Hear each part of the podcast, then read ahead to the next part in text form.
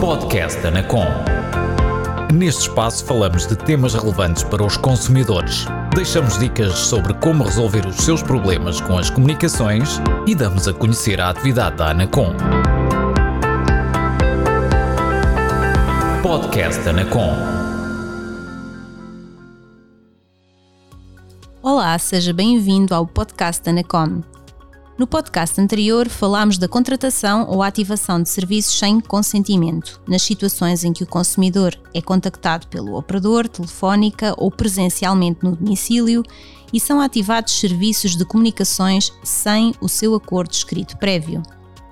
Mas existem ainda outras situações em que o consumidor é surpreendido pela ativação de serviços que não contratou é o que acontece quando navega na internet e de forma inadvertida ativa serviços de conteúdos digitais sem que o utilizador tenha consentido de forma esclarecida na sua ativação, só mais tarde tomando conhecimento da situação quando recebe a fatura do serviço de acesso à internet ou vê ser descontada uma quantia no saldo do seu cartão, no caso dos serviços pré-pagos.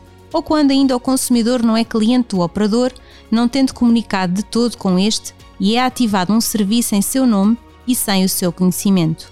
Antes de mais, é importante que saiba que o Op Billing é um mecanismo que permite aos consumidores adquirir conteúdos, toques, jogos e imagens a partir de páginas na internet, que são cobradas diretamente na fatura de serviço de acesso à internet ou descontados no saldo. Na realidade, são os operadores móveis que faturam e cobram estes serviços, ainda que possam não ser eles que prestam o serviço de conteúdo subscrito não existe até ao momento um regime jurídico específico para estes serviços que permita à ANACON sancionar os operadores, mas estando em causa a proteção de interesses dos consumidores, recomendamos aos operadores que apenas exijam aos seus clientes o pagamento dos referidos conteúdos nos casos em que tenham o seu acordo prévio e expresso, através de uma declaração em suporte duradouro.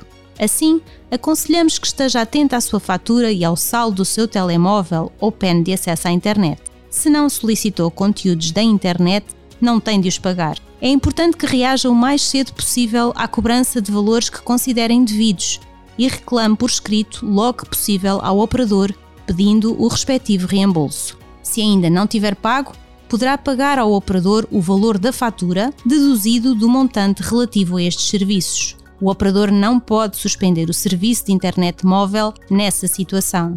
Caso não seja reembolsado desses valores, poderá ainda recorrer a um centro de arbitragem de conflitos de consumo. Por outro lado, se os seus dados pessoais foram utilizados para a ativação de um contrato sem a sua autorização e ou se a sua assinatura foi falsificada, pode estar em causa a prática de um crime, pelo que recomendamos que apresente queixa junto da Polícia de Segurança Pública ou da Guarda Nacional Republicana da sua área de residência. Em alternativa, pode contactar diretamente o Ministério Público ou o Departamento de Investigação de Ação Penal, DIAP, junto do tribunal da área onde os factos se verificaram.